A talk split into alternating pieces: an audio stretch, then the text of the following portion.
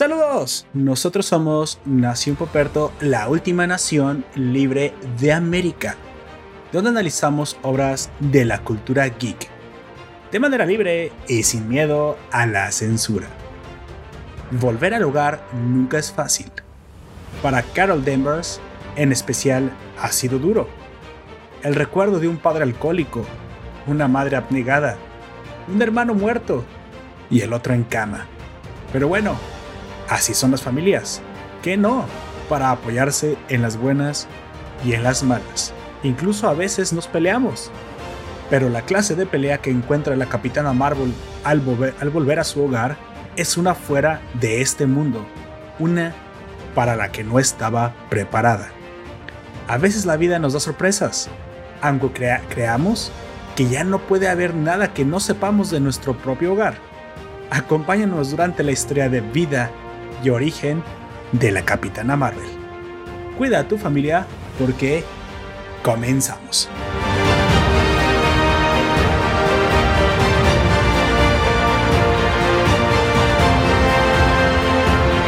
Pues bueno gente, yo soy Puperto y seré tu anfitrión a lo largo de este podcast.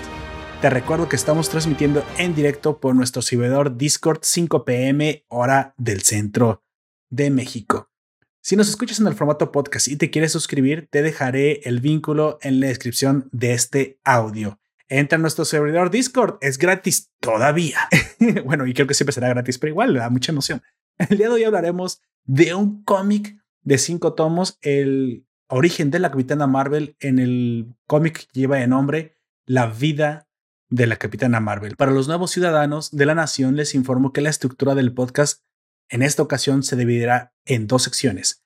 En la primera parte hablaremos de la reseña del nuevo episodio de la semana de Falcon and Winter Soldier, el cuarto que va de la serie hasta este momento. Y hasta en la segunda parte, después de esta breve reseña del capítulo, hablaremos del análisis ya más concienzudo y a fondo del cómic del cual vamos a hablar, que es precisamente el que ya mencioné, de la Capitana Marvel. Así que, pues bueno, Quédate con nosotros para que disfrutes de ambas reseñas.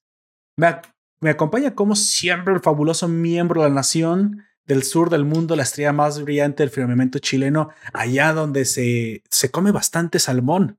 Aunque es de granja y dicen que no sabe igual, pero pues quién soy yo para criticar. Por favor, Don Comics, preséntese. Ya lo presenté. Saludos, saludos a todas, todos y todes donde quiera que estén escuchándonos más allá de nuestros micrófonos. Hoy hablamos, como siempre, de cómics y series. Esta vez eh, una miniserie de relanzamiento del personaje que probablemente está pensado para llevar las riendas del universo Marvel de aquí a los próximos 30 años. La vida de la Capitana Marvel por Stoll Pacheco Sovach Fontris y Manís. Y como no, el cuarto episodio, acercándose mucho a estas exquisitas series inglesas de días oscuros y, ambientes cerrados. El cuarto capítulo de Falcon and Winter Soldier. Solo aquí. Así es. Salud. ¿Y la cerveza, Don Comics? Ya me, ya me tiene condicionado como, como los niños. ah, ya la habías abierto. la mitad de la botella. Pero de todas maneras es Heineken. ok, imagínensela. Precisamente. Eso significa que a Don Comics le gustan esas, esas series aburridas de Doctor Who sin efectos. Pero quién soy yo para criticar los gustos de, de Don Comics. Bueno, aquí sí criticamos ahora que, lo pensamos, pero no limitamos. no limitamos. Hay que saludar, ya que está en las redes, a, como siempre, nuestro eh, auditor preferido, don Juan José. Así es. De hecho, hoy estoy haciendo un experimento nuevo para los que están siguiéndonos en, en la página de Facebook.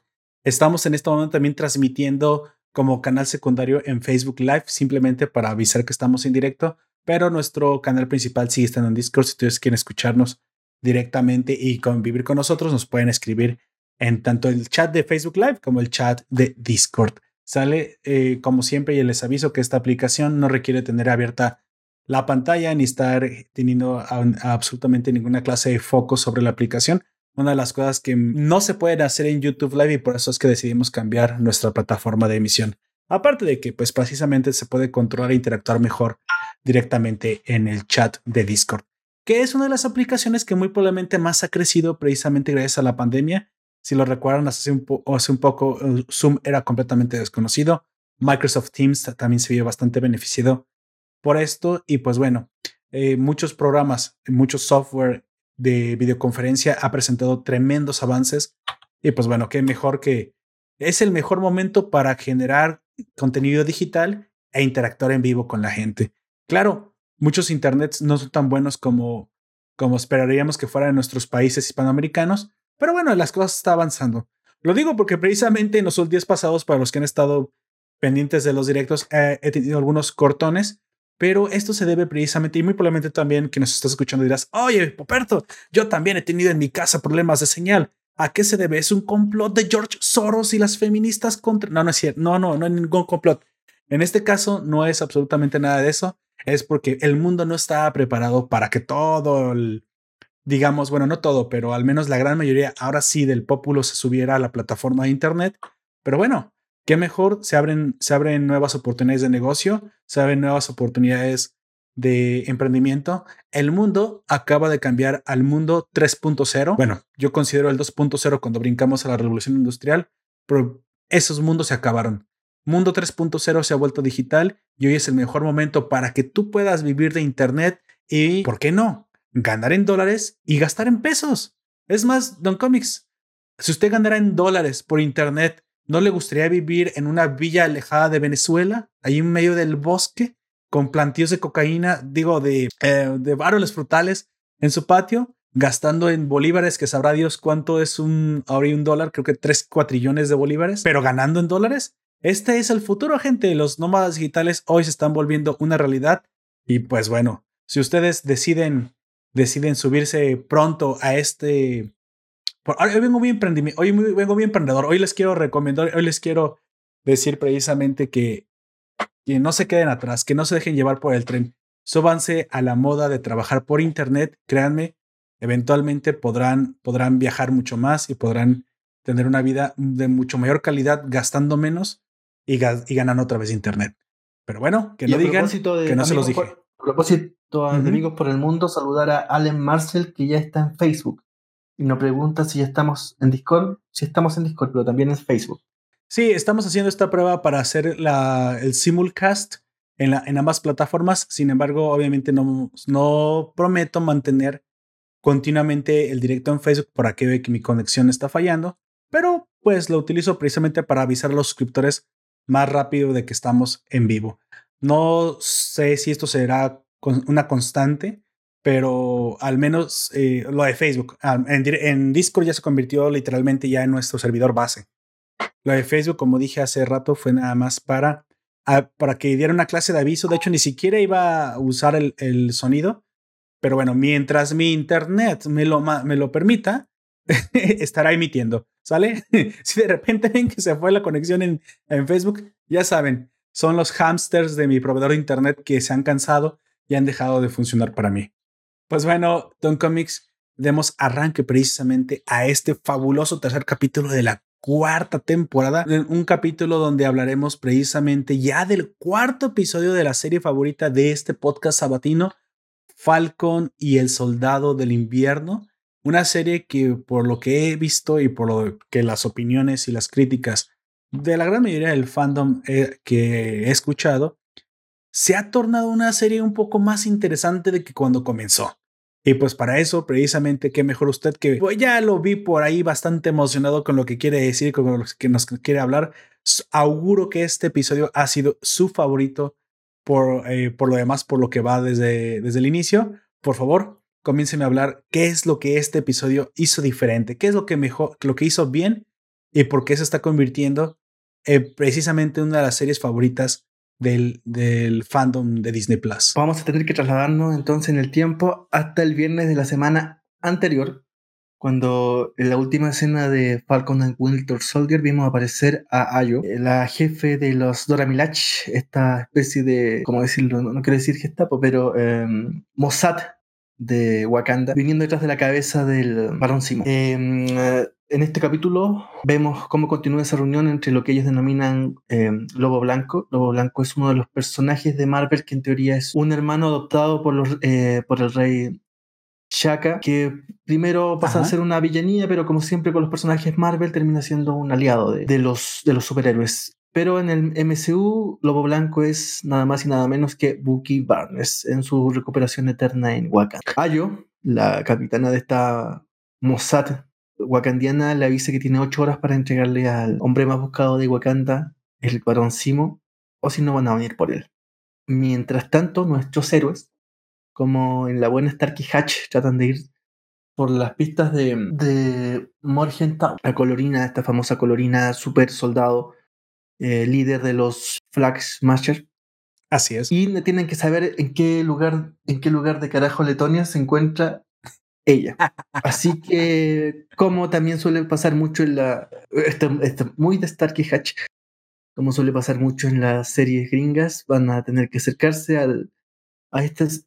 Bueno, no son, ellos no son expatriados, en el fondo son gente que mm, se, mo, se movió de una frontera a otra durante expatriados, esos, así es, exactamente. Cinco, bueno, cinco refugiados, años. aunque ellos no se quieren ver así como ellos, pero son refugiados. Sí, porque durante esos cinco años ocupó los puestos de, de las personas que desaparecieron después del chesquido de Thanos.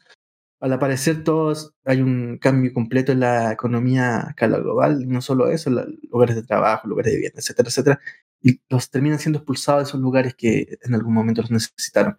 Aquí también hay una reflexión también con, con lo que se refiere a la, a la migración, al trato al, al, trato al otro, a qué, claro. vemos como extranjero, que vemos como extranjero. Y así van hasta donde están los eh, Flag y dan con el lugar en donde en teoría estaría Carly Morgenthau, porque ha muerto su especie de, de, madrina, madrina de viajes, y la van a, van a hacer un funeral. No Esa adelante. persona que murió de un cómics, una vez déjame preguntarle, precisamente ya que nos está narrando, narrando precisamente los eventos de, del comienzo del capítulo, esa señora que murió no le dieron demasiada importancia, o al menos yo no sé si me perdí algo durante la, la historia.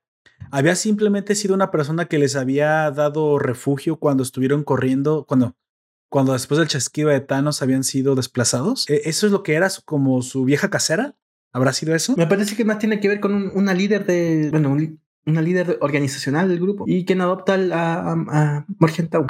Ah, ya, okay. ya, ya, ok. La matriarca, básicamente. Ok, uh -huh. ya. ya, En teoría, ellos también, y si se puede notar en lo, no sé si lo hacen en, la, en castellano, pero los acentos, en la versión, en la versión inglesa, cada uno tiene un acento distinto. No, en castellano no se, bueno, en español americano no se también escucha te, nada de diferencia. Te tratan de decir que, claro, cada uno pertenece a un lugar distinto del, del mundo, ¿no? No todos vienen de, de, de una región de origen. Eh, y estos Smash Flasher y en especial este elite de los Smash Flasher que son estos super soldados. Flag Smasher, perdón, Flag Smasher. Eh, y así dan con la, este funeral de la madre putativa o la, eh, no sé, líder de los pre eh, Flag Smasher y dan con Carly Morgenthau. Aquí viene Sam Wilson y tiene una conversación, eh, bueno, él es experto en la recuperación de, de, veteranos de guerra, y es lo que decíamos, aquí en este capítulo se enmarca más que esta es una serie sobre veteranos de guerra en definitiva, eh, que usa a los superhéroes como, más que nada como metáfora. Eh, más adelante vamos a ver de nuevo la aparición del de lo que se conoce como el Capitán América y este estrella de guerra, eh, Exactamente. más extremista, eh, tratando de asumir un, un, papel que quizá siente que no le pertenece o quizás no, nadie lo toma muy en cuenta. Y mmm, aquí también se da un giro en lo, en lo cinematográfico porque eh, es una directora canadiense, Carly Scogland, que empieza a tomar mucha de, la, de uh -huh. los colores de la temática de las series inglesas, de las películas inglesas, de las películas de Guy Ritchie. Hay una película, hay una escena de muy Guy Ritchie, donde empiezan a caminar los cuatro, o no son, los cinco. Eh, sí. Barnes, eh, el halcón, eh, John Walkers y Estrella de Guerra, más el varón Simo, por un callejón con chaquetones, las manos en los bolsillos, muy de películas de Guy Ritchie, esos, esos de películas inglesas, pero de todas maneras. Eh, las peleas son en, escaleras, en escalinata, lugares vacíos, totalmente vacíos, se juega con el eco, también de película inglesa. Eh, vamos a ver también, bueno, muchos días nublados del centro oeste de Europa, eh, mucho diálogo, hay mucha, salvo el final, aquí en este capítulo hay mucha, hay mucho diálogo, hay mucha conversación. El varón Simo le, le expresa su, sus, sus reservas respecto de recuperar, entre muchas comillas, recuperar a Carly Morgenthau porque ella ya es una claro. super soldado y el super soldado va, siempre va a, va a mirar o, o, siempre va a buscar la supremacía de, de su raza. También hay un guiño a los X-Men aquí, a los que persiguen a los X-Men, etcétera, etcétera. Pero a mí me gustó porque se vuelve muy seria inglesa, eh, se pone más adulta, em, deja de lado un poquito, salvo algunos alguno que otro salto o las golpizas que se dan ahí, eh, deja de lado un poquito el, el chisme de los superhéroes y los superpoderes y bla, bla, bla. Se está diferenciando mucho y me parece para bien de lo que era la primera serie WandaVision, que era una serie gringa por, por todos lados, el superhéroe, eh, efectos especiales, la familia quebrada, que siempre tenía que volverse a reunir. Aquí todo esto, es muy, muy, inglés. Y eso a mí por lo menos me gustó. Me gustó ese color, me gustó ese ritmo, me gustó esa forma de relatar, ese diálogo, esa oscuridad que cada uno tiene. Em, la... Vuelve a aparecer el personaje del, del líder de Mandripur, el director supremo. ¿El director supremo se llama? El director. No, no el, balanceador de poder. Sí, el Power Broker. Em, y que lo, bueno, lo tenemos de nuevo interviniendo. Va, viene, viene detrás de Carly Morgenthau. En esto parece que mm, Sharon Carter está mucho más cercana al, al Power Broker de lo que esperaba. sí, exacto. suponía en el capítulo anterior. Me parece que está mucho más cerca de lo que tendría que ser y va derechamente sobre Carly Morgenthau. Carly Morgenthau tampoco parece ser lo que decía en un momento. En algún momento ya era colaboradora de Mandripur. Ahí se conocen todos, este líder, los eh, Flag Smasher. Y también hay, muchas cosas que todavía no sabemos de Carly Morgenthau, que de a poco se van, se van desvelando una a una. Em, Sam Wilson también empieza a ser atacado personalmente, atacando a su familia, hay una amenaza a su familia. Eh, Bucky Barnes es empieza a adoptar una especie de, de rol más de, de, líder de grupo. Exacto, eh, exacto. Nos, nos, estamos olvidando de lo que probablemente va a aparecer en un capítulo, en el, en este, en el siguiente, de lo que vemos en el principio de, de Bucky Barnes como este ex espía o ex agente de Hydra que um, asesinó gente por todo el mundo y que estaba tratando de recomponer su vida a la medida que recomponía la vida de eso que, que había afectado. Eso se olvidó, derechamente se olvidó. Y probablemente Vamos a verlo con Carly Morgenthau y Bucky Barnes haciendo eso de nuevo. Pero a mí, como te digo, me gustó mucho. Tiene ese ritmo de, de, ser inglesa, película inglesa de Gay Ritchie. Poca gente en escena, mucho diálogo, em, más oscuro, entrando más al alma de la gente. El tiro de cámara, en, siempre tomando la, la, la, cabeza. Sí, exacto. Más allá del hombro nunca.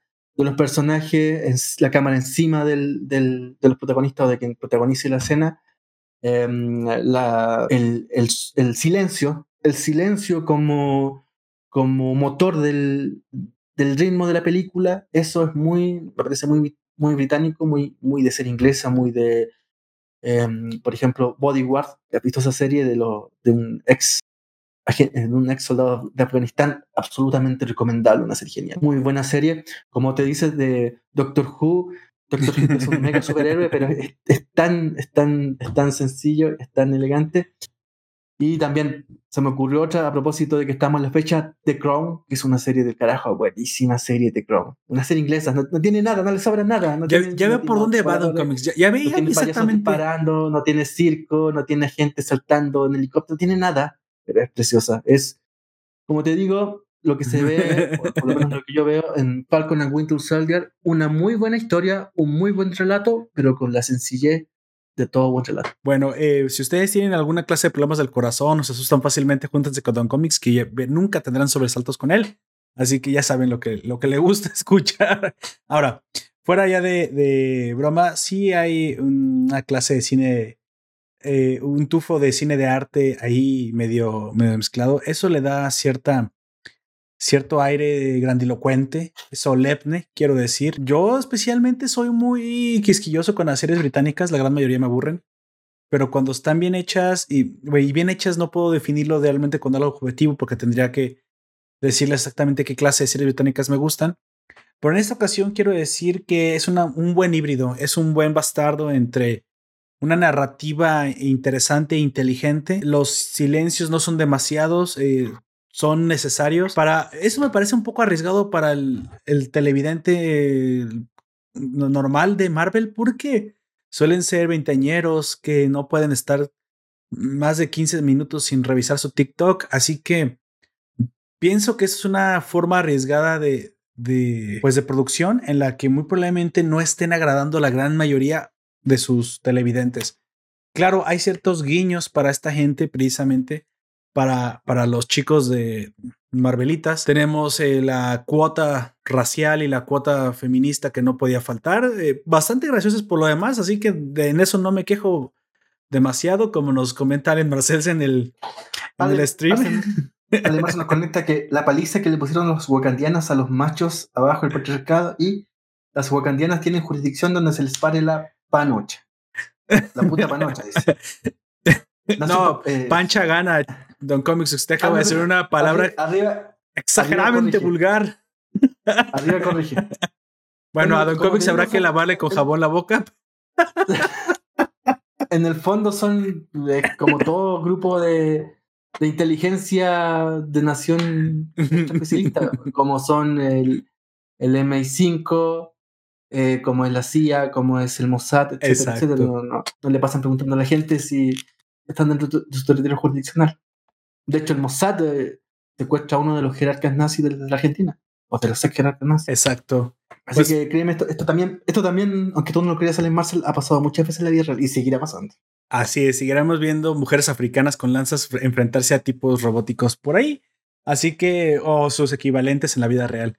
Así que la serie a mí me gustó y auguro que no es exactamente por lo mismo que Don Comics, pero bueno, creo que tiene para todos. Esa es una de las grandes ventajas de tener una, una serie bien construida que, bueno, presente para algunos una clase de guiño del pasado, para otros un estilo diferente y para mí una, un tono serio que la mera verdad necesitaba ya ver precisamente en alguna de las series de la casa de la M. Parece que de repente soy un hater de Marvel, pero no, no, lo soy. De hecho, tanto así que hoy el cómic que vamos a reseñar, aunque usted no lo crea, eh, habla de Capitana Marvel y ya saben lo la jurada enemistad que tengo con Capitana Feminista de... Pero por, muy probablemente por la actriz que interpreta a esta en el, el MCU. Pero no por el personaje cómic. Como decíamos de, de para cerrar, de este inicia con en Wakanda con Ayo y Lobo Blanco, desprogramándolo.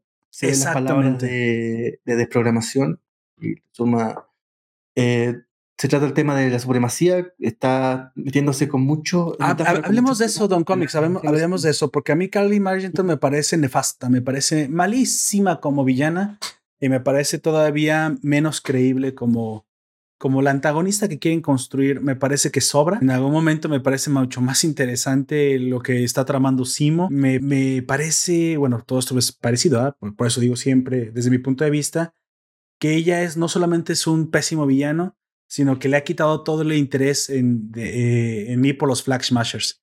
Realmente muero por saber qué demonios está pasando con el balanceador de poder, con el broker, Power Broker. Y hasta llegué a pensar que era la misma agente Carter, que por ahí había caminado tal vez sendas oscuras, o mejor de grises. Yo hasta pensé que ella tenía que ver algo ahí, o que ella misma estaba involucrada directamente. Y de hecho, no me equivoco, muy probablemente lo veremos en un futuro. Me gustó mucho más el personaje de Simo en esta ocasión, eh, eh, caminando esa, también ese pequeño eh, hilo gris entre que ayudo a mi enemigo, pero tengo una agenda propia que de forma inteligente y, con paciencia construyo. Al final y acabo teniendo el mismo objetivo, destruir el suero. Esa es una de, la, una de las diferencias que vemos, por ejemplo, en la serie anterior, o la, bueno, las tontas series americanas de siempre. Aquí no hay una línea entre bueno y malo. Eh, todo se mueve en un gris de cielo nublado. Bueno, déjame decirle que sí me parece bastante mal a Carly Margenton. Y ahorita la voy a decir por qué. Ella tiene un pensamiento totalitarista. Lo que dice Sam Wilson es verdad. Ella, según ella, ella está haciendo el bien, pero si para hacer el bien utilizarás métodos que supuestamente justifican tu, tus atrocidades, entonces no, es, no eres muy diferente del mal que combates. Sam, ah, me sorprendió lo que dijo Sam, o sea, de cierta manera hasta creo que estos son valores anti-Marvel, pero cuando yo hablo de Marvel hablo del MCU, nunca hablo de, los cómics, los, cómics son otra cosa.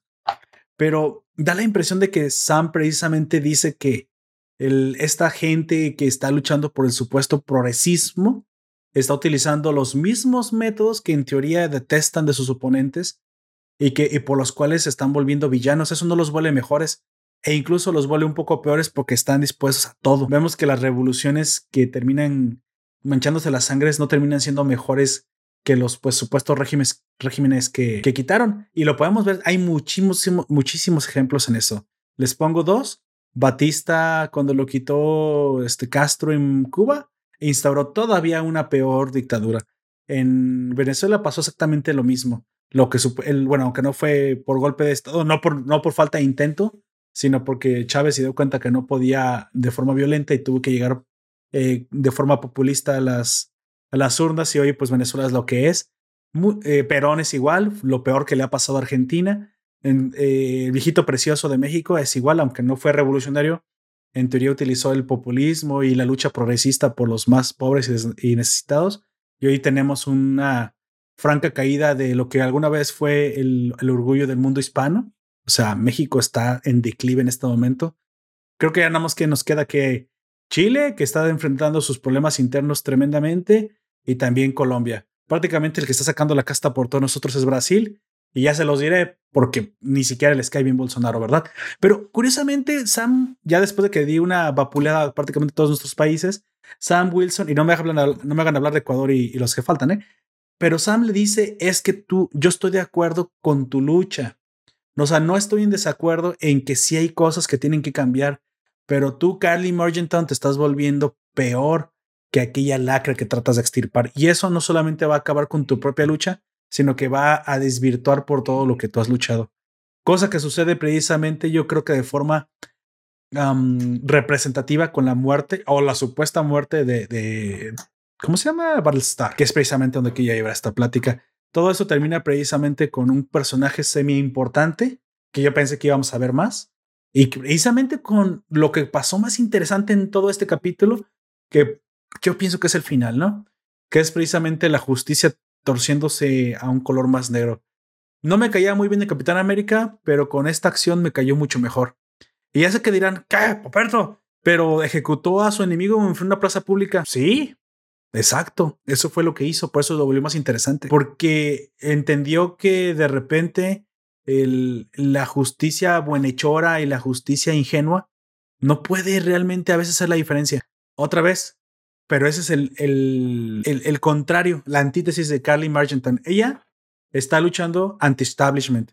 Supuestamente Capitán América es pro-establishment y ambos acaban de descender a un lugar donde prácticamente son iguales. Y yo creo que es la comparación que quería hablar hoy en este, en este episodio.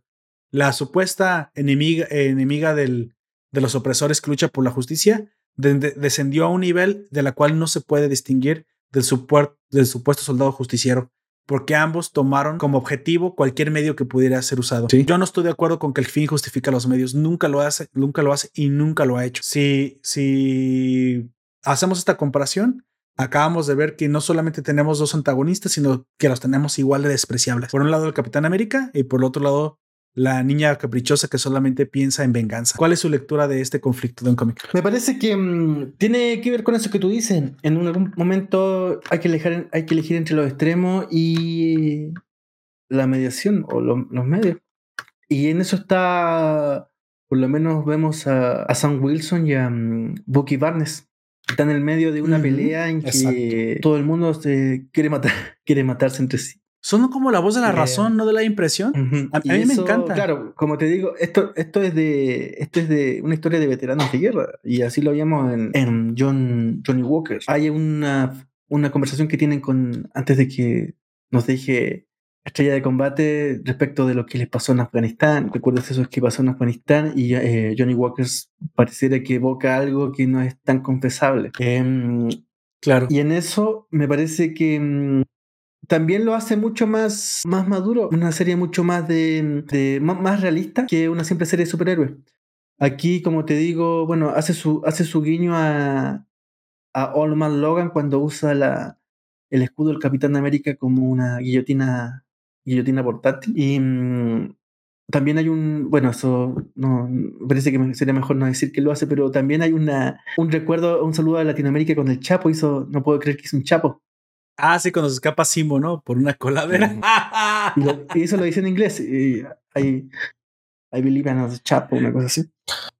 Em, pero eso es lo que hace interesante esta, esta serie, que es, de grises y de, de piezas de una cabeza que no, no se logran encontrar. Ahora, como te digo, eh, el problema está que hasta este capítulo esos extremos todavía no eran extremos y eran estaban ahí, eran ambivalentes. Tenemos eh, a Morgentau, era una especie de heroína antes del capítulo del capítulo 4, una especie de heroína quizás con, con métodos no muy no muy no muy ortodoxos y eh, género, el Capitán América, era una persona que tenía mucha voluntad, pero quizás no tenía la, ni la sutileza ni la elegancia que tenía que tienen los, los eh, Halcón y Soldado del Invierno. Ahora estos extremos pasaron a los a, las, a las puntas de cada, de cada lado.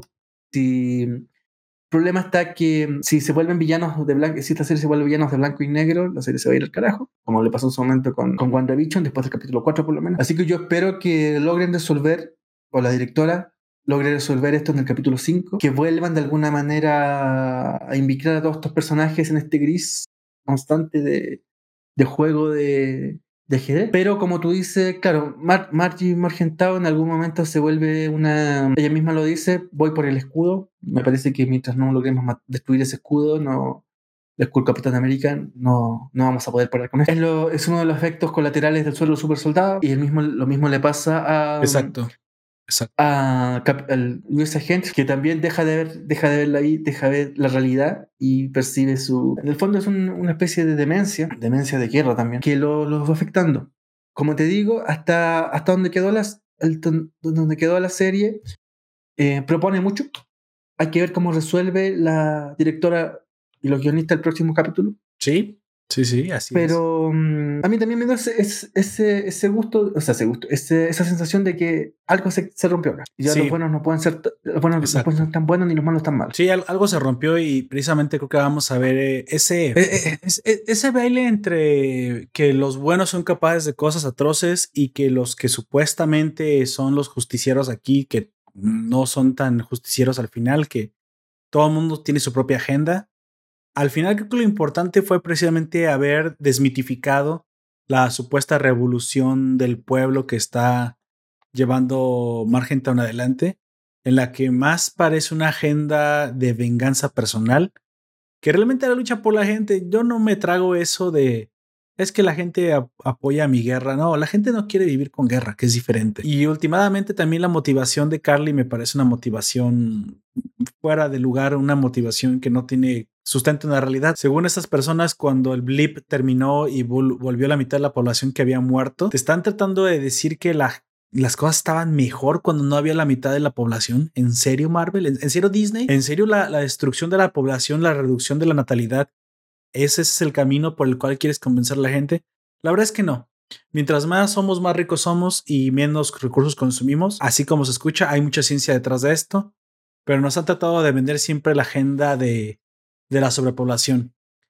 En Thanos lo vimos de una manera descarada y ahora esta chica, según ella, cuando volvió la mitad de la gente eh, y supongo que la mitad de la producción que se había ido, según ella viven peor. Mm no me, bueno, bueno, perdóname, pero yo no me lo creo. No me creo porque eso, no es cierto. La gente que se desplaza no se desplaza por sobrepoblación. La gente que se des, porque eso no existe. La, gente que se desplaza se desplaza por la guerra, se desplaza por los abusos de autoridad, por gente totalitaria, por la criminalidad, por la falta de oportunidades.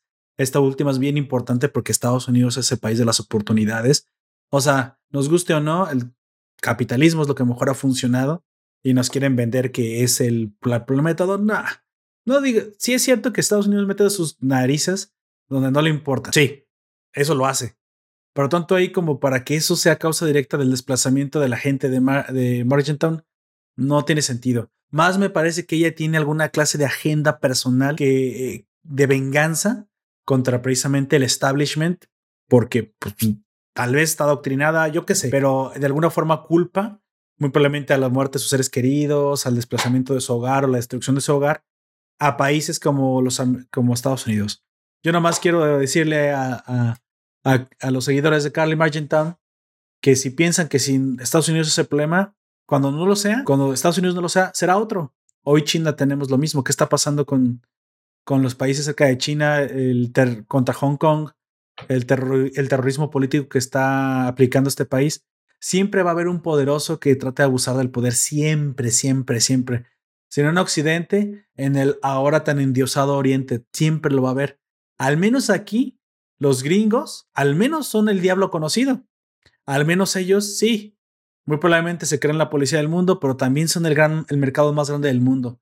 Así que, pues bueno, ustedes tomen su, su, decisión a quién les gusta, a quién les gustaría apoyar, aquel que al menos les quiere vender un iPhone o aquel que simplemente no los quiere dejar de ver por el gran hermano, ¿no? Porque ahora tenemos que precisamente mm, China es el país más vigilado del mundo. ¿Quieren esa vida? Bueno, ese, ese es el camino que hay que tomar, ¿sí? De gente que piensa como Carly. Pero bueno, eh, me gustó, les dije, por cosas, muy probablemente por cosas diferentes que, que a Don Comics, pero esa serie trae un mensaje bastante interesante en ambos sentidos. No es blanco y negro, como ya dijo Don Comics. Ojalá que se mantenga precisamente en este diálogo que nos hace tanta falta en la sociedad entre los extremos, ¿sí? Porque me gusta que no está abordándolo precisamente desde el punto de que todo es malo ni todo es bueno. Y me parece tan extraño que se hayan, se hayan atrevido a atacar precisamente la idea revolucionaria de los desplazados, ¿eh? Porque era parte del tabú socialista del cual no se podía hablar. Pero bueno, eh, yo supongo que les dieron completa libertad o no, al menos un poco más de libertad a, las personas que están. Dijo que a la directora canadiense, ¿no? Que está precisamente llevando esta. Esperemos que le sigan, le sigan dando más libertad y que aborde temas difíciles. Si a ti te da estrés cuando comienzas a ver Capitana Marvel por esos temas, pues antes a lo mejor no deberías de, digo, este, Capitán Falcon y Falcon y Soldado Invierno, tal vez no deberías de verlo. Sí, porque se va a poner mejor para mí, pero a lo mejor peor para las personas de soya. Pues bueno, vamos avanzando precisamente a, bueno, unas otras palabras que decir, algo más de que rescatar de este cuarto episodio de Don Comics. Espera que llegue el próximo viernes para ver qué nos dice el capítulo 5, el penúltimo de los seis. Así es. Yo pienso que se va a ir poniendo cada vez mejor, ¿eh? se lo está poniendo muy interesante la, la serie y si sigue tocando temas difíciles, me parece que se va a volver en, una, una vara muy alta a superar en las, en las consiguientes series que, que emite la plataforma, al menos del, del, universo MCU. Me gusta sobre todo el hecho de que, como dijo usted, Lobo Blanco, que a lo mejor ese es el nombre que termina utilizando al final de esta serie, se está construyendo. No sabemos si como el nuevo Capitán América, ¿usted sabe algo de, en los cómics? ¿Podemos augurar algo de esto, Don Comics? ¿Cree que el personaje de Bucky Barnes verdaderamente entonces termine siendo el siguiente Capitán América o, no habrá quien vista ese manto por lo pronto? En teoría, el nuevo Capitán, sí, como tú dices, tendría que ser el nuevo Capitán América Bucky Barnes, aunque en su momento también lo fue Sam Wilson. Eh, después de, tiene que haber sido en esta época que viene antes de Civil War 2, em, se sacan dos títulos de Marvel. Uno que se llama Capitán América Steve Rogers y otro que se llama Capitán América Sam Wilson. Vaya durante, en teoría, lo que guiña esta saga de Falcon and Winter Soldier, que tampoco lo guiña tanto, eh, de Edward Baker, mm, sí, de Edward Baker y John, Epstein, no me acuerdo si es John o Epstein. Em, hay una saga que también se llama Capitán América, el Soldado del Invierno, que tiene, bueno, en general, es, que dentro de esas páginas muere el Capitán América y toma el escudo eh, en Bucky Barnes. Ah, Como te digo, tendría que ser el nuevo Capitán América Bucky Barnes porque lo ha hecho más veces, pero en, lo último, en la, década pasada también había su, como digo, su título Capitán América Sandwich. ¿US Agent en algún momento desaparece de o muere o algo en los cómics? ¿Qué cosa? ¿US Agent? No, no, no, no. Es que, bueno, el, universo del cómic también da muchas más posibilidades que el, cinematográfico. No tienes que matar a los personajes, los puedes subir a un, a un bus y que yo y aparecen 40 adelante. Luis Agent parte como una especie de superhéroe, de, héroe muy extremista, le dice a Capitán América que está pasado de época, que su tiempo ya pasó, él quiere asumir el, cargo. Claro. Luis no, está inyectado, no está inyectado con el, super soldado. Em, ahí viene un conflicto, después Luis es parte de los Avengers, Luis vuelve a ser una especie de villano, pero vuelve el líder de los buenos siempre. Está ahí como en, la, en el en la inmensa bodega de superhéroes Marvel de todos los tiempos. Pero es más superhéroe que villano. Ahora, en este caso, no sé si, en el caso, por ejemplo, de la serie, no sé si va a poder ser superhéroe. Bueno, eh, Pacemaker. ¿Antihéroe será? Sí, podría ser. Pacemaker, por ejemplo, es un personaje que en, en el papel tendría que ser un superhéroe, pero termina siendo un villano por su ideología extrema de la realidad, que es probablemente como quizás le leyó, leyó el, el libreto antes Marvel a, a DC porque DC tiene un, en teoría con una fecha indeterminada de estreno, una serie de Pacemaker con John Cena.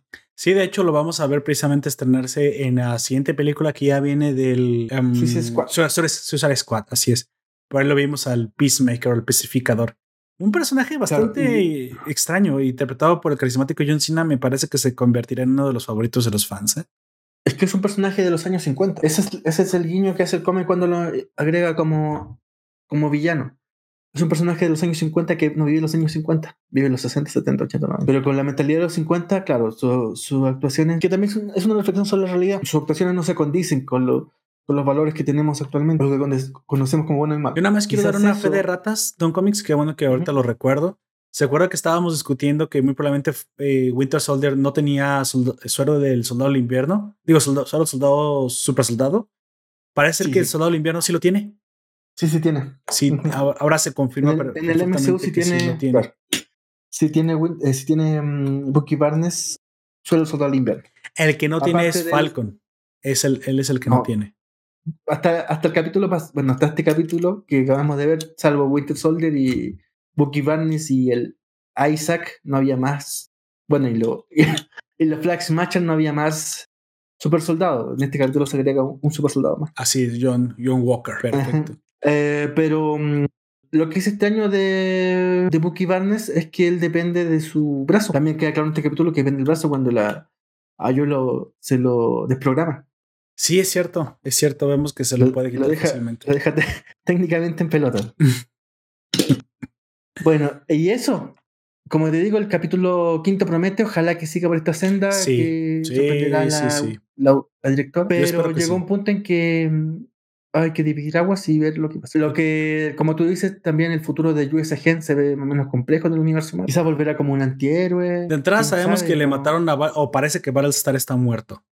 Aunque No sé. quizás no sea tan, no, no sea tan, tan diferente la suerte de US Agent como le pasó a, a Baron Simo, que también cometió varios, varios asesinatos en su vuelta de, de Hyde, pero que vemos ahora como un antihéroe operador de la Fuerza de la Justicia. Me parece, creo, ¿qué opina usted de precisamente de extender a los personajes secundarios antes en, en alguna serie, eh, augurando que sus películas den con más fuerza? ¿O piensa que precisamente este desarrollo ar- es al contrario, precisamente, ¿será que las series son un fin para mejores películas?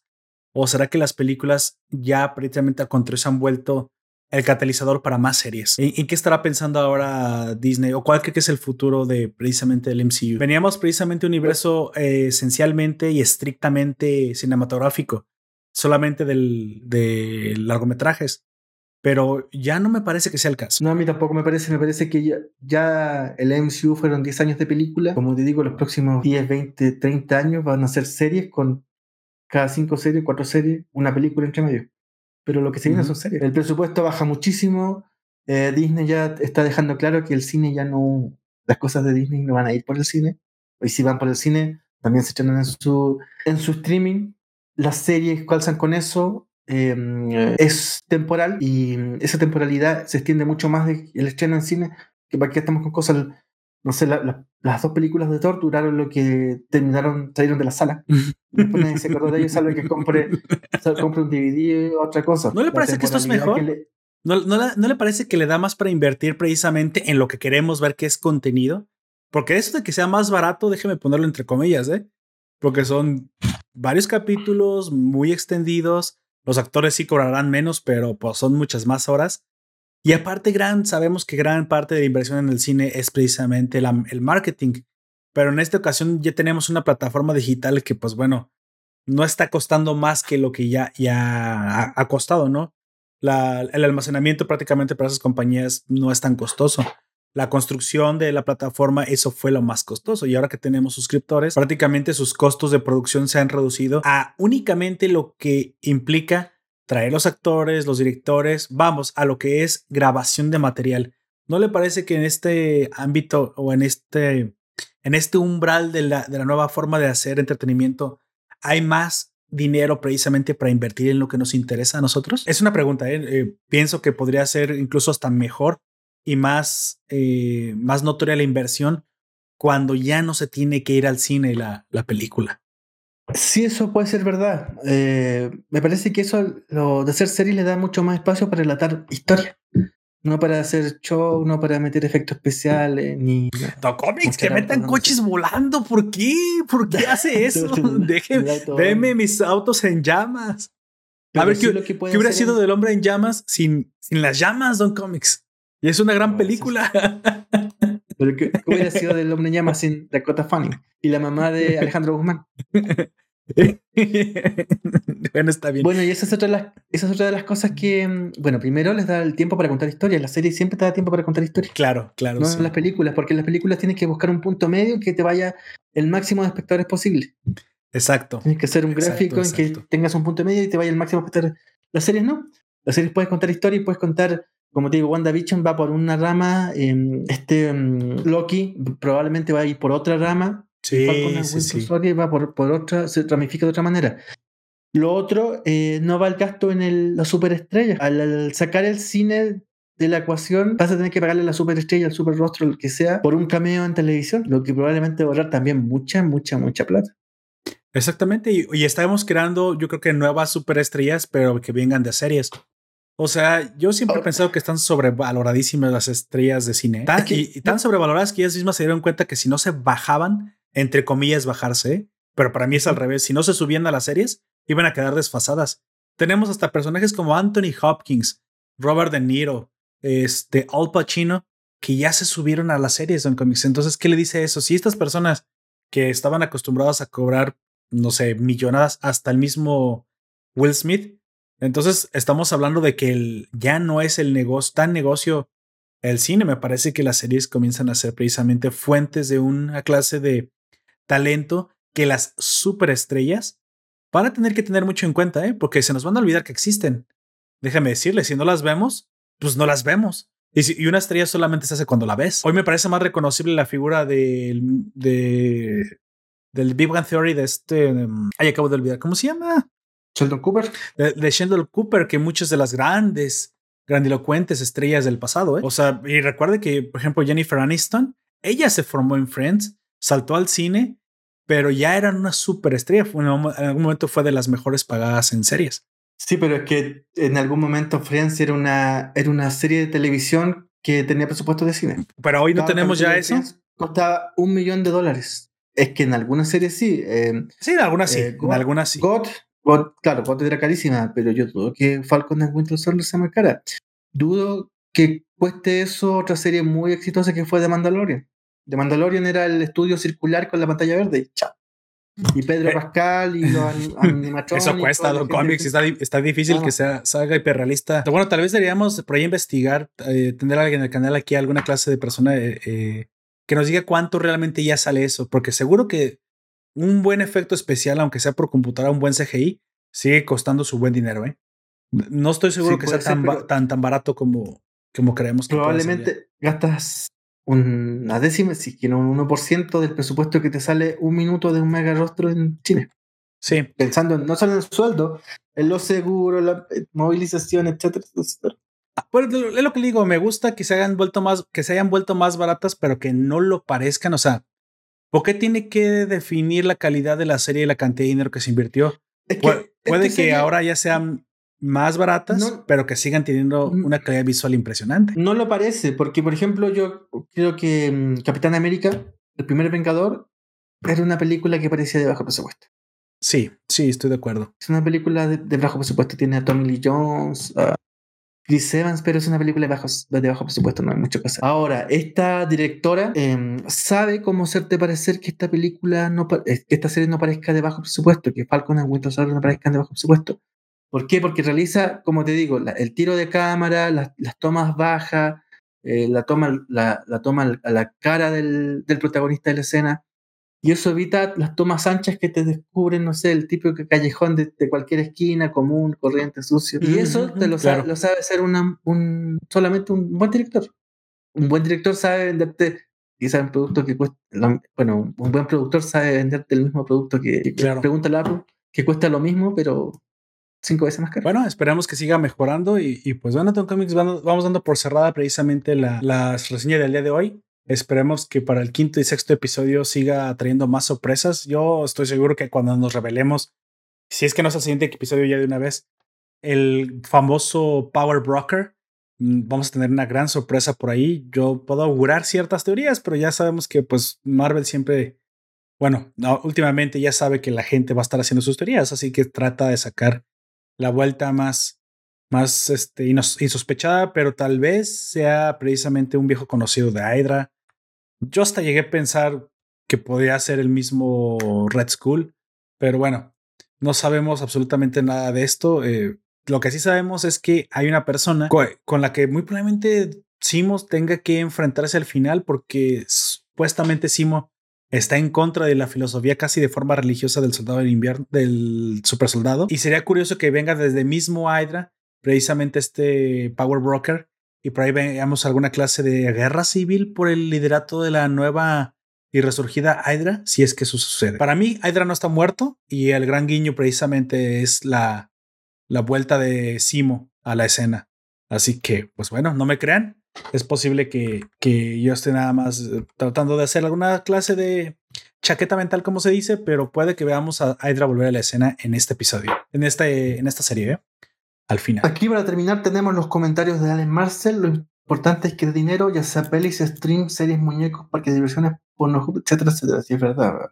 Tiene no se metió en esto para, para hacer beneficencia. Yo creo que está haciendo mucho más dinero, mucho más dinero del que hubiera hecho con alguna película mediocre que sacaba. Sí, yo también pienso lo mismo. Yo también pienso lo mismo. Y qué bueno, mire, qué bueno, ¿Mm? qué bueno, qué bueno que ahora sean series porque una de las grandes ventajas de las series, aunque podría decir que tardan más tiempo, es que desarrollan esta clase de, de arte. Una película al estilo que la está haciendo esta directora en el cine, quién sabe y pegue, ¿eh?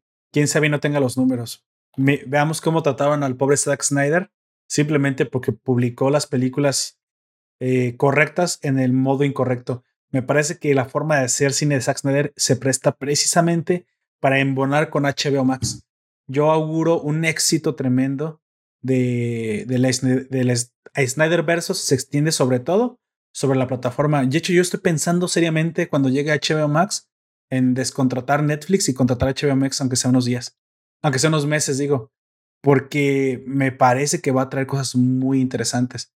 Pero bueno, eso es a lo que me refiero. Ese tipo. el Millerverse. No necesariamente, como, como dije, podemos hacer alguna clase de, de round robin. Ahora, dije descontratar Netflix, pero lo más probable es que termine em, contratando HBO Max en conjunto con otro amigo y porque bueno, eh, sería enfrentarme a, a mi esposa el hecho de que a ella le encantan las series de Netflix, aunque últimamente ya está viendo casi puros... No, no es cierto, ya no está viendo dramas. ¿Ahora qué está viendo? Ya no sé, pero e, eventualmente, eh, como dije, son demasiadas plataformas y hay que hacer algo inteligente para no morir en el, en el proceso. Claro, siempre están las, las, páginas amigas y los torrents, pero el tiempo se convierte en un bien pues escaso y, y, a veces que me sale más barato contratar un mes de una plataforma que bajarlo yo mismo. Para aquellos que me están escuchando que todavía no salen de la universidad o que siguen en la escuela, obviamente esto parece algo extraño para ustedes, pero sí, cuando uno es adulto y gana dinero por trabajar, a veces una hora de tu tiempo es mucho más rentable que un mes de una plataforma, sobre todo si elegiste bien tu vocación, ¿verdad? ya no hablemos de cosas tristes en cómics, mejor sigamos hablando de, de lo que nos encanta. Para terminar, agrégale Marcel que sigue Iron Man vendiendo tostadoras en televisión. Ojalá, ojalá. Yo sí compraría una tostadora de una Iron Toaster. Yo creo que quizá Iron Man no, pero quién sabe Pepper Potts. Ah, nah, pinche flaca insípida. agrega, me vuelvo a ir bailando nuevamente como Simo en Simos Simos. Bueno, ya sabemos que Simo sabe bailar. sí. Bueno, damos por cerrada esta, esta reseña del cuarto episodio de Falcon and Winter Soldier.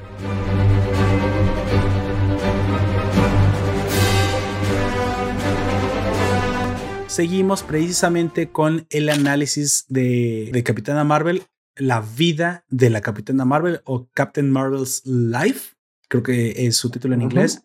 Precisamente una historia de origen de la nueva, nueva Capitana Marvel, la que ustedes han visto interpretada por esta despojo de ser humano llamado Brie Larson. Ay, qué gorda me cae esa vieja. Bueno, y precisamente, pero, pero curioso, el personaje en el cual está basado es un personaje que debo decir que en el contexto del empoderamiento femenino está mejor, mucho mejor construido que su contraparte cinematográfico. La nueva Carol Danvers, mm, de cierta manera, te hace, te demuestra que hay formas correctas de construir mujeres empoderadas. Sé que es el momento de la moda de construir mujeres fuertes y poderosas. Sí, este cómic también trae, cae en algunos pecados de exageraciones y de simplificaciones bastante obvias que le quitan un poquito la credibilidad al personaje, pero no son demasiado como para cargarse la, la construcción y la personalidad. Me, quiero decir que pensé que cuando Don Comics nos, nos propuso leer este cómic, dije, Don Comics me odia. Muy probablemente tiene alguna clase de vendetta personal contra mí, porque ya sabe que este personaje no, no lo trago ni con galletas ni viendo Chabelo en la mañana. y pensé que proponerle una catafixia, mire, ya, ya estoy enchabelado.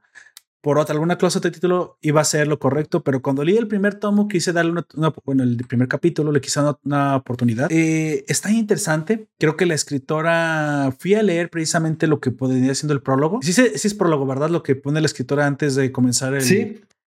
No, no, no sé si notas, notas al lector, pero creo que ese es el prólogo. Este, pero en este caso, a ver, eh, pero es la Margaret Stoll o la Elisa McCausland. Escritora. Mire, le estoy abriendo. Entonces, es la Margaret, Margaret Stoll. Es que yo tengo la edición impresa y aquí el prólogo me lo hace la Elisa McCausland. Pero la Margaret Stoll, yo sé que te refieres hasta el final. Sí, exactamente. Eso es algo que me gustó. Y un, un buen. The Letters, Capitana Marvel. sí, es que está al final, por eso no lo consideré un epílogo, me pareció más un prólogo. Ok. Nada más que estaba al final de la, del tomo. Y me pareció bastante interesante esta, esta letra al lector de la escritora fue lo único que hizo que me quedara realmente para realmente no proponer a Don Comics que cambiáramos el tema, porque no me interesan ese tipo de, personajes, pero creo que fui víctima otra vez de mi, de mi prejuicio hacia lo que he visto en el cine. Me parece que valdría bien, valdría la pena leerles un poquito a ustedes lo que, un poco de lo que me convenció. Si me lo permite Don Comics, voy a leer unas, unas líneas que para mí fueron bastante interesantes de lo que la escritora dice al lector no todo, simplemente de Margaret, solamente lo que me, lo que me gustó. Sí, ella dice que estoy aquí frente al... Cuando comenzó a escribir el personaje de Carol, eh, tuvo mucho en común con el, personaje desde un principio. Dice que no se sentía que hubiera sido protagonista, hubiera sido percibida como la protagonista de su propia vida e incluso no se sentía la heroína de su propia vida. Cuando ella escribe a Carol, se da cuenta que el personaje de Carol Danvers, Capitán América, como alguna vez no lo... No, Capitana Maravilla, Capitana Marvel, perdón, pero sí es Maravilla, de la cual nunca habíamos escuchado, es porque precisamente siempre había sido un personaje menor, una clase de porrista. Así se sentía ella. O sea, la propia escritora se está proyectando sobre el personaje de Capitana Marvel, de sobre Carol Danvers. Ella dice que creció en una comunidad conservadora, como si eso fuera algo malo, ¿verdad? Dice que la gente le decía que floreciera donde fue plantada. Es decir, esa es, un es una frase estoica.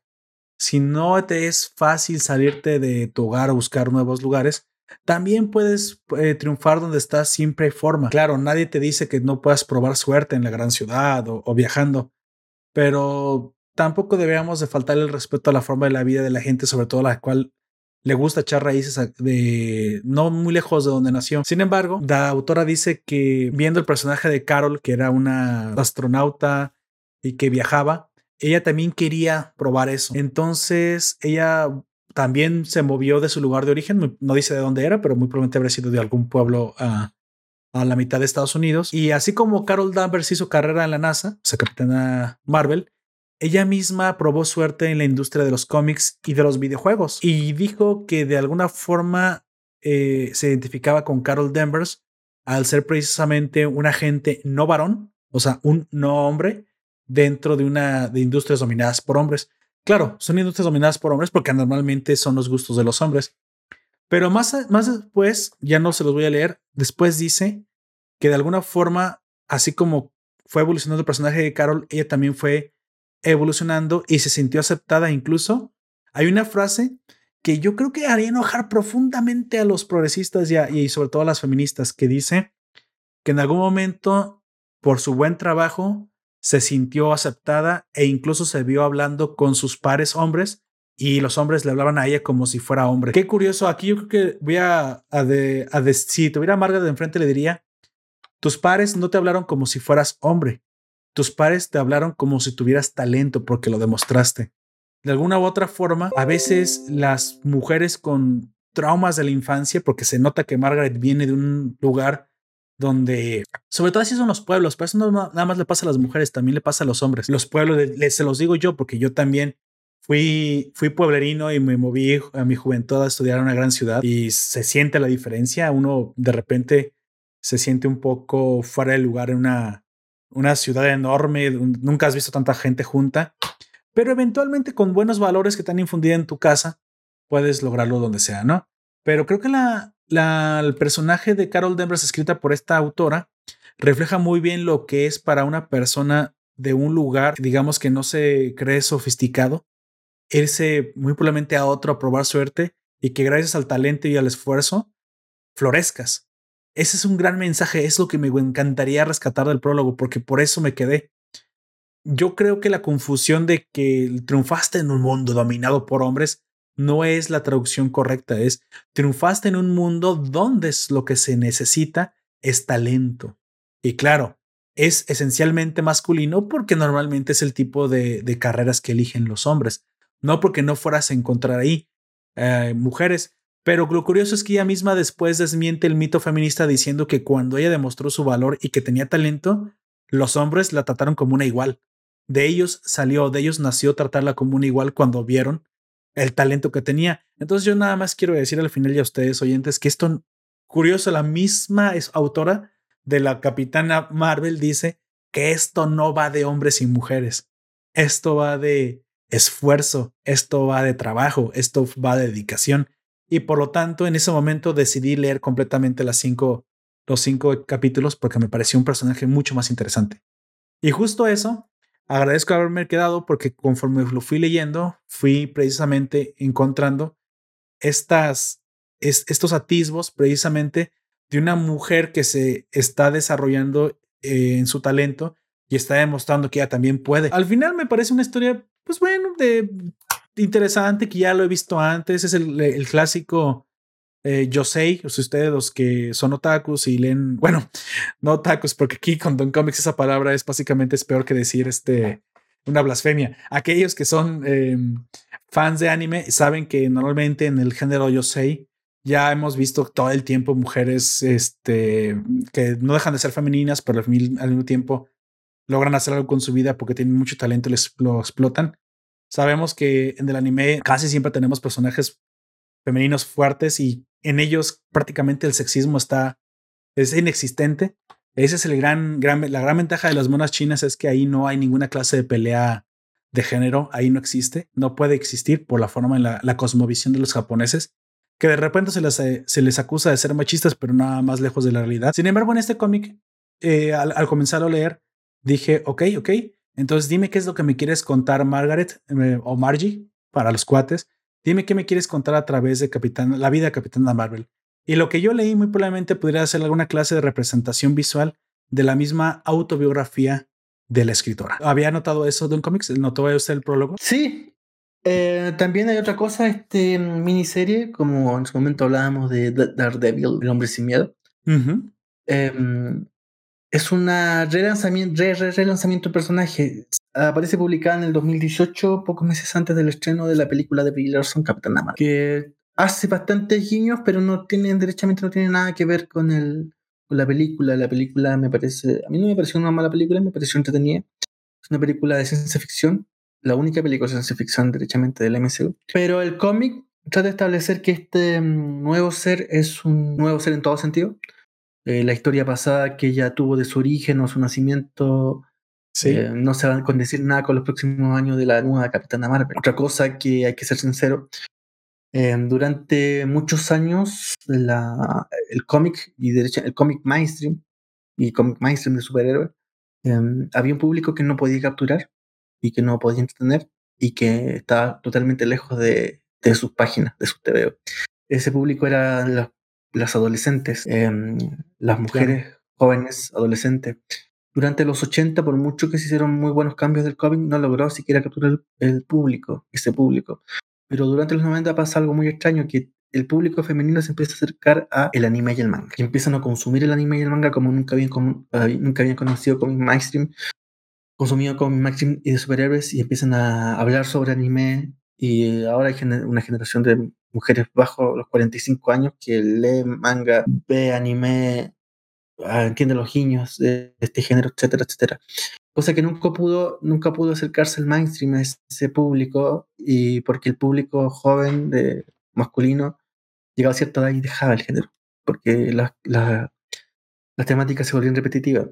Eso se lo tenemos que agradecer sobre todo al género yaoi Don Comics. O sea, que las mujeres llegaran al mundo otaku. Eh, bueno, es esa historia un poco otaku, pero aunque les cuesta aceptarlo, las mujeres se metieron en este mundo precisamente por las historias románticas homosexuales entre hombres. Por ejemplo, hay una, hay una, una serie que toda. Yo no me quejo, está bien. Cada quien. A muchas mujeres que han visto Evangelion. Ah, claro. es que Evangelion es como una película de Disney, Don Comics.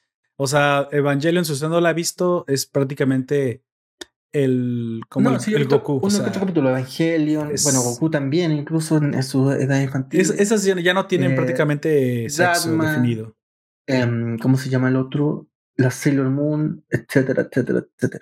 Em, después de lo. Bueno, esto pasó siempre con el mainstream. En los 90 mataste a todo, el que pudiste, a todo el superhéroe que pudiste matar, porque tenías que capturar al público. Lamentablemente, esa fórmula resulta una sola vez después que matas al mismo personaje no lo puedes volver a matar de nuevo y que te Y se dieron cuenta de eso. Y ya pasando la década, y en esta década que quizá yo creo que ha sido la más difícil de la década pasada, la, década más difícil del cómic mainstream de superhéroes, incluso con película en el cine, eh, ya con las marcas dando vuelta por todos lados, le costó mucho sobrevivir al, al cómic de superhéroes, por lo menos a ese cómic que no tiene las espaldas de Marvel se vendió, se vendió a AT&T, AT&T si quiere deshacer de Time Life, especialmente de DC Comics, y ver si conserva algunas marcas, otras no, pero eso. Hablábamos que la semana pasada Diamond, em, eh, DC Comics tenía una eterna distribuidora de cómics en, en Estados Unidos que era Diamond.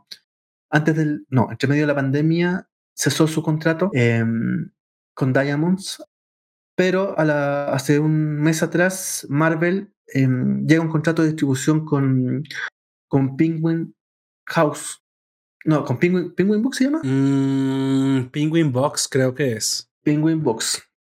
Si logran establecer un formato de venta que coincide con el. Porque los libritos Penguin son, uno, son los de bolsillo. Claro, eso poner a Marvel en cualquier librería a lo largo de, de, de, en cualquier lugar. de rata se llama Penguin Random House. Perdón. Penguin, Random House. Claro, es un, es un hitazo para Marvel. A Marvel eh, lo que le interesa es vender sus cómics y hace tres, cuatro ediciones del mismo cómic en tapadura, en loco, etc. Claro. Bueno, y aquí tenemos otro ejemplo más que también lo ha tratado de hacer DC, es tratar de acercar a todo ese público femenino, adolescente, a sus héroes de Marvel. Y en esto piensa en la Capitán de Marvel como, como te digo, el, superhéroe cabeza de, de, de, marca en los próximos 30, 40 años como DC lo está intentando hacer con Harley Quinn. Y lo está logrando, créame. y lo está mm. logrando. A mi esposa le encantó Aves de Presa y a mí me pareció una película. Eh, dos, tres, no estaba mala. No estaba mala, pero me pareció un poco sosa para lo que estaba esperando.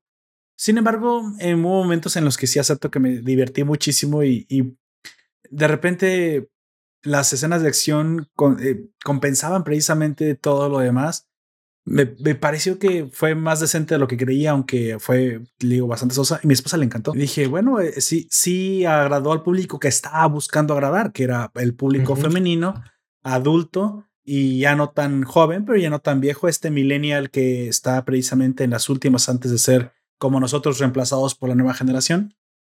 Aún nos quedan 10 años más antes de soltar las riendas a los centennials. Pero me pareció que sí está logrando su objetivo con el personaje de Harley Quinn. Y eso es lo que intenta hacer um, Capitana Marvel, la vida de Capitana Marvel. Dentro de estas hojas, de estas páginas, vemos la historia contada de Capitana Marvel, ilustrada por el español Carlos Pacheco y como tú decías, guionizada por em, Margaret Stuhl. Pero cada vez que hay un recuerdo de eh, Carol Danvers o Carl o la Capitana Marvel, este recuerdo se ilustra de manera diferente, aunque lleva las ilustraciones de Carlos Pacheco también.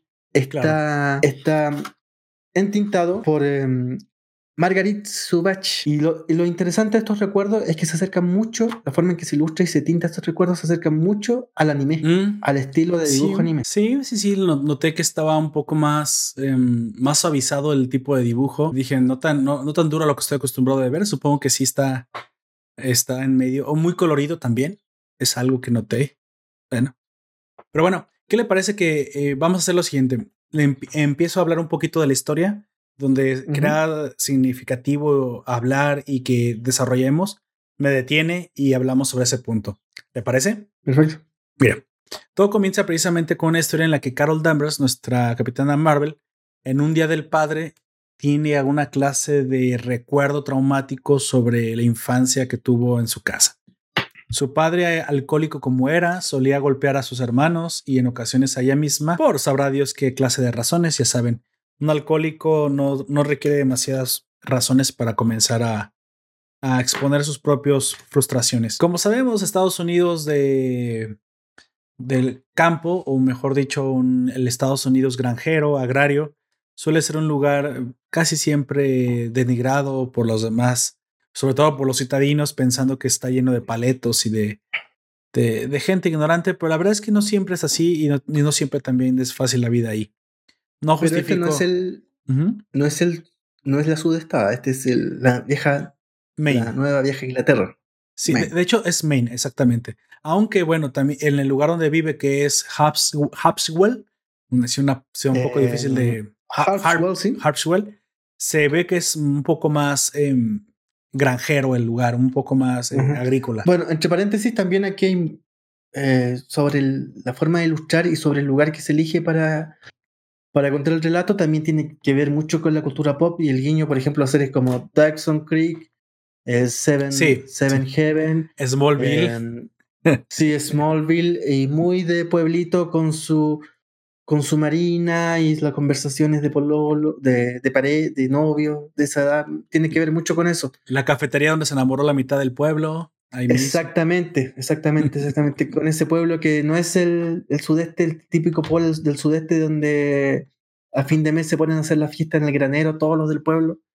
No, sino no, el pueblo más, más, de, más de, de, Nueva Inglaterra, em, con la cafetería, los puntos de contacto, el, el muelle, el lago, las reuniones sobre ese lago, los recuerdos sobre ese lago. ¿Más sofisticado? ¿Le, le gustaría utilizar esa palabra? Un pueblito, pero más sofisticado. y también es que más, más, cercano al público femenino, como decíamos, Seven Heaven. Exacto, em, más romántico. como dices. Exactamente. Dawson Creek, etcétera, etcétera. Estas series de los 2000 y obvio, estamos buscando ese público si se hubieran encontrado a Sarah Michelle Gellar interpretando a Buffy por las calles, eso no hubiera sido ninguna clase de sorpresa para mí. Sin embargo, este, pues bueno, vemos que es esa clase de, pueblo. También vemos que Carol Danvers en algún momento siente alguna clase de ira reprimida hacia su propio pasado. Tiene una deuda con, su, con sus fantasmas eh, que saldar. Así que eso entorpece e incluso agrava su, su trabajo con los Vengadores. En algún momento el mismo Tony Stark ve que tiene una clase de, ira reprimida que debe, que debe saldar. Le recomienda tomarse unas vacaciones y la misma Carol Danvers piensa que es momento de volver a casa. Siempre es, es que en el, sanador volver a casa. Eh, en las primeras páginas vemos el enfrentamiento de los Avengers y en especial de la Capitana Marvel contra Tanalt y Piedra Lunar. Y en esos eh, golpes que van y golpes que vienen, eh, a Capitana Marvel se le empieza a pasar un poco la mano con Tanalt. Sí, y también con, con Moonstone. También con la otra sí. casi las mata a golpes, básicamente. así como le sucede a Carly Morgenthau, eh, termina provocando ah, qué buena referencia. Sí, exactamente. Exactamente, en su cabeza ella está peleando contra los fantasmas de su pasado, pero en el presente prácticamente está moliendo a golpes a sus, a sus oponentes. Creo que por ahí incluso mm, Capitán América y Iron Man tienen que ir al rescate, ¿no? De detenerla antes de que cometa alguna clase de, de tragedia. Carol estando en casa, precisamente, pues bueno, para este momento los pongo en contexto. El padre ha muerto. Su padre Joseph eh, Denvers murió hace tiempo, el alcohólico padre que tenía. Este, y su hermano mayor, que se había enlistado en el ejército y que, bueno, también ha, sufrió una baja en combate, sabrá Dios en qué, en qué guerra. Este, Steven Denvers. Steve, Steve Denvers. Steve Denvers. Y pues bueno. Joseph Denvers. Exactamente. el padre Joseph Denvers. Le sobrevive un hermano, Joseph eh, Jr., precisamente, que, es el que queda, y su madre, ¿no?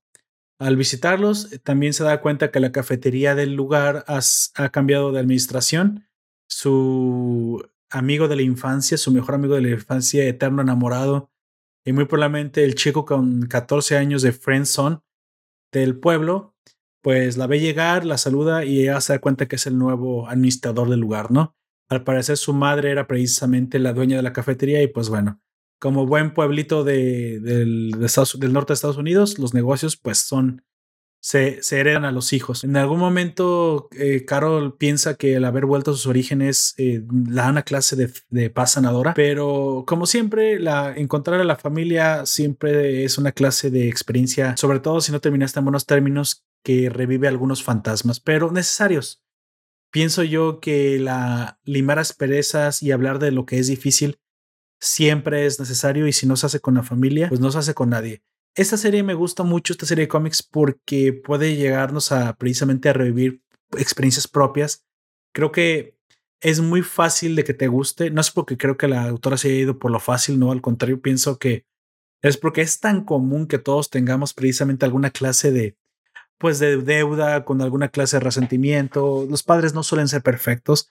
Y también es algo que, que nos cuenta esta serie, Nuestros, por ahí hay un, algún viejo dicho que no recuerdo quién lo dijo, que durante niños adoramos a nuestros padres, los admiramos, al crecer como adolescentes los desafiamos y, y al llegar a la edad adulta joven los odiamos y cuando llegamos a la edad madura, adultos maduros y tenemos nuestras propias familias, incluso a veces los perdonamos. Y ya cuando llegamos prácticamente, si es que aún los tenemos, a una edad más avanzada e incluso hasta los volvemos a adorar como cuando éramos niños. Entonces es un ciclo circular en el que los padres em, comienzan siendo idealizados y terminan siendo idealizados. Y en el caso de Carol, cree que ella es lo que necesita. Ella necesita una clase de, de cierre, alguna clase de problema que, que en su juventud vivió. Discute con su hermano Joseph y esto invariablemente, pues al calor de las copas, hace que las lenguas se afilen y traigan y, lleven, este, como dije, palabras, palabras necesarias de pronunciar, pero nada que no se deba decir entre familia. Y para, para Carol, esto es una clase de, de, acto, acto, necesario. Lamentablemente eh, llegan hasta la tumba del padre, en el cual Carol piensa que se sentiría alguna clase de cierre, pero no es así no termina de perdonarlo, no termina de, de cerrar su propia ira y termina incluso destruyendo la tumba de su padre de un puñetazo.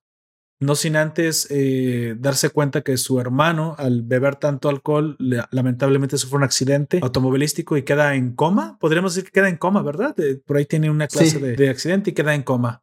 Esto provoca en Carol una clase de culpa y provoca que se quede mucho más tiempo del que planeaba quedarse en casa porque ahora ayudará a su mamá a cuidar de su hermano comatoso. Tony Stark le pregunta cuándo volverá y pues ella siempre dice, no tengo fecha, Tony, tengo que cuidar a mi familia y, de cierta manera me siento responsable por no haber detenido a Joseph el día que bebimos en el, bueno, creo que ella no bebió, el día que lo vi bebiendo en el, en el este, cementerio y lo dejé ir solo. Sale de alguna manera, estaba absorta en su venganza, bueno, mejor dicho, estaba absorta en sus pensamientos, en su odio, interno y se le olvidó cuidar de los que sí están vivos, ¿no? Esto es una situación bastante dramática, de hecho me gustó, me, gustó porque esto demuestra que las familias no son perfectas, esto sí, un poco hay alguna, alguna agenda por aquí de, como siempre la que existe de, del pecado de, del padre, pero también esta es más realista. En algún, en algún momento algunos también personajes hablan con ella y le dicen es que la misma madre, no era perfecto, pero lo amaba. O sea, no es siempre tan negro como tú lo quieres idealizar. O sea, no es la Brie Larson del de, MCU. Sinceramente, esta Carol es más humana. O al menos así la sentí. Así vi que se expuso la misma Margaret, la escritora. Muy probablemente ella tuvo alguna clase de padre difícil, pero al fin y al cabo creo que eso es parte de ser humano, nadie somos perfectos y nosotros mismos somos perfectos, creemos que somos perfectos, tal vez nosotros también le hayamos generado a alguien más daño y pensemos que pues nos gustaría tener una segunda oportunidad, ¿no? Y en, ese, en ese sentido, en ese tenor, la madre de, Carol Danvers, pues le hace ver que aunque ella sataniza a su padre, no fue realmente el hombre alcohólico que ella recuerda. Tuvo muchas cosas buenas durante su vida, pues de alguna forma decidió hacer su vida. Y también tenemos un poquito explorado el pasado, el pasado romántico, cómo se conocen, el cómo llegan a ser pareja, bla, bla, bla, bla.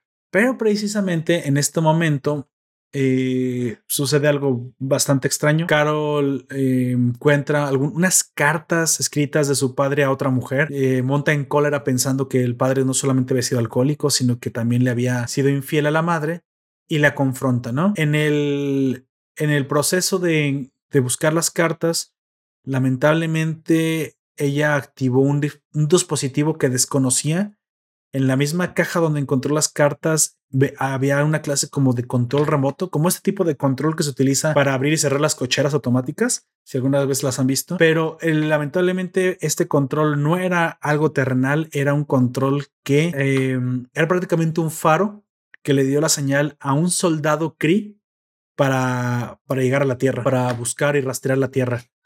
¿Por qué? Es algo que les estoy a punto de decir. Pero bueno, la razón de por qué el padre, o mejor dicho, por qué esa, esa cosa estaba dentro de la caja de las cartas de su padre, no se revela precisamente hasta dentro de unas cuantas páginas. La madre revela que ya sabía de la supuesta infidelidad, pero que no era una infidelidad. Y ahí es cuando nos cuentan la historia de origen, ¿no, Don Comics? Nos cuentan, no sé cuál es la historia anterior, pero o, cómo se reescribe para hacer ahora la nueva historia. Sin embargo, la nueva historia narra que la madre de Capitana Marvel precisamente es una Kree o una raza conquistada por los Kree, yo qué sé, no sé exactamente bien cómo se divida su, civilización. Sin embargo, es una guerrera Kree del más alto rango, enviada a la Tierra para, supongo, para colonizarla. De alguna forma parecía que esa era su misión. Eh, su misión era buscar la guerra con la Tierra. Creo que algo así le deja ver, no, no nos explica demasiado más que era su, una misión bélica, pero ella decide eh, utilizar una clase de, de personaje alterno para mezclarse entre los humanos viviendo como una humana mientras, bueno, cumple su misión. Pero esta cobertura, este personaje, este alias que se hizo, se lo termina creyendo, uno termina viviendo como, como, como piensa y se enamora invariablemente del padre de, Carol Danvers y bueno, lo que sigue de ahí ya saben. Historia, hijos. Eh, curiosamente, los dos hermanos que tiene mayores, o los dos hermanos varones, no eran hijos, hijos de la pareja, sino que ya eran de él, papá lo cual explica lo que les estoy a punto de decir. El supuesto giro del origen de Carol Danvers o del Capitán Marvel es que su madre Kree le revela que los poderes que ella tiene son Chris de nacimiento y que lo que ella piensa que sucedió cuando los poderes de Capitán Marvel, cuando mataron a Capitán Marvel con el rayo, no recuerdo cómo se llamaba el rayo, pero digamos que era un rayo muy malo. un rayo láser que mató a Capitán Marvel y que después golpea a Capitana Marvel y le traspasa los poderes. Eso no fue realmente así. Lo que explica la madre es que al estar bajo estrés, el, el cuerpo y en franca peligro de muerte, sus poderes celulares se activaron por sí mismos. Así que no sé qué tanto esto aporte. Sí, en fondo es como un X-Men. No sé qué tanto aporte que hayan cambiado la, la, el origen. Mm, tal vez le da un poquito más de independencia femenina al poder. Sí pensé que esto era ya más claramente un guiño feminista, pero bueno, se lo perdoné porque no aporta demasiado a la serie, ni le quita ni le pone, y prácticamente lo interesante que era precisamente el, el, mensaje familiar estaba ahí. De cierta manera, esto le da una validez automática sin tener que depender de ningún hombre a Carol Danvers, siendo que su poder es suyo y solo suyo. Y no solo eso. eso, eso también se guiña en la película. Sí, Sí, por ahí en la clase de guiño y precisamente había una comparación con eso en la película de Capitana Marvel. Este poder que, que es por ella misma y no gracias a su, a su em, accidente previo con Capitán Marvel, ella, pues bueno, le dice entonces, madre, ¿quién eres? Eh, explícame qué haces aquí. Pues bueno, yo realmente no me llamo María, me llamo Marel y tú no eres Carol, eres Karel. Y yo dije, ja, eso se lo robaron de Krypton porque... Así que original, original no estaba, no, estaba muy bien hecho el, el, origen, pero está bien. Se lo perdoné porque, bueno, esto era prácticamente un guiño para sus lectoras mujeres. Dicho eso, el, la maldita señal que había activado accidentalmente este, era un artefacto de la madre realmente, que era su antena o su faro, como quieran ustedes decirle, y eso atrajo a un soldado Cree, un pero Una era un, ajá, un soldado especial llamado Purgador o Cree Cleaner, que es precisamente un soldado eh, que su misión eh, no era otro más que acabar con la traidora. Claro, aquí es donde ya se nos confirma que precisamente la misión de Marel o de la madre de Carol Danvers era conquistar la Tierra, yo supongo. Bueno, en esa, sí, en esa eterna guerra de mm, entre los Kree y los Skrull. exactamente. Ha tenido muchas veces a la Tierra como punto medio. Ya saben, eh, Ahora elegir una hay- base tal vez aquí. Sí, hay otra cosa interesante también y se ve, en, eso sí, toma el MCU, em, que aunque estas dos razas son alienígenas y han tenido muchos conflictos con los superhéroes de, de ese cómic, de, de Marvel Comics, de los superhéroes terrestres de Marvel Comics, no significa que sean villanos ni que sean aliados. Em, eso también lo veíamos y es mucho del estilo Marvel, de la forma de, de ser un universo. Marvel, que tiene que ver con que en, de- en definitiva el universo es absolutamente caótico. No existe Sí, claro. ni del orden ni, ni, ni, ni de seguridad absoluta. Eh, cuando leímos, por ejemplo, el, el, de el, el guantelete del infinito, eh, lo que te explicaba que eh, los, la Tierra está básicamente protegida por los superhéroes, pero estos superhéroes eh, saliendo de la atmósfera, yendo planeta más allá, unos kilómetros más allá, eran absolutamente inútiles y cualquiera lo, lo volvía mierda. Incluso aquellos seres que en la Tierra veíamos como deidades, a su vez eran, no era más que la suela de otros seres que eran a su vez deidades de ellos Claro. mismos. Claro, claro. Y eso es lo que te interpreta el universo Marvel. Aquí mm, podemos entender que la mamá de Carol Danvers haya sido una invasora, preparando la eterna invasión eh, cría de la Tierra. Exactamente. Pero mm, con todo no ni siquiera se redime, sino que elige un estilo distinto de vida. Y ahí es cuando aparece esta purgadora Exacto. que es una especie de usar, eran esto de gente encargada de hacer que todo lo perseguir a los enemigos durante las guerras napoleónicas y hacer que cuando tu tu, tu, tus fuerzas retrocedieran, eh, evitar que retrocedieran a, a punta de espadas. Lo que me pareció también súper interesante era precisamente la tecnología Kree para utilizar a estos cazadores, estos purgadores. El, purgador no existe hasta que detecta su objetivo. Así como lo escuchan, no existe. eh, existe en suspensión en una cápsula eh, redonda, tipo como la nave de Goku cuando llegó a la Tierra. ¿Se acuerdan como esas esferas? Esas naves de, de, de Dragon Ball Z. Pues bueno, está suspendido en el espacio y cuando esta cápsula detecta la localización de su objetivo, inmediatamente hace la fecundación entre muy probablemente un esperma y un, y un óvulo y en lo que la nave viaja a la Tierra, nace, crece, se desarrolla y se educa el soldado. Así que prácticamente el personaje que llegó a la Tierra, esta, esta soldado, porque parecía que era hembra, la Cree Cleaner, era prácticamente una recién nacida justamente solamente creada y educada para su objetivo que era asesinar a, o mejor dicho, eh, juzgar A la y- avanzada, y ejecutar a la avanzada Kree. a, a Marel, precisamente. Entonces, por haber sido desertora, prácticamente la están jugando por desertar. Entonces, me pareció muy interesante. Esto hace, nunca lo había visto. Nunca había visto precisamente que el enemigo naciera justo para su objetivo en este contexto. Me, me encantó. Eso sí fue una de las cosas que yo no, yo no esperaba, pero que lamen- afortunadamente lo hicieron.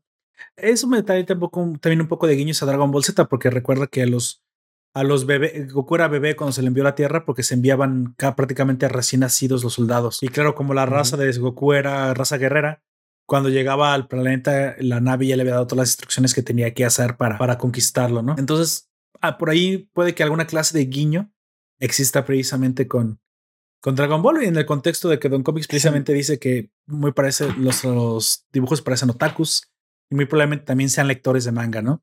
Los mismos escritores de Marvel. Bueno, volviendo a la historia, esto, pues bueno, deriva invariablemente en una, entre una batalla entre Carol y su recién em, revelada madre guerrera contra el soldado Kree. El soldado Kree es increíblemente poderoso y requiere de la combinación de- del poder de ambas. Al final, el, lamentablemente, em, esto tiene un giro trágico, el cual yo creo que no se los contaré. Véanlo. Esto sí ya no se los voy a, de- a decir. Váyanlo a leer.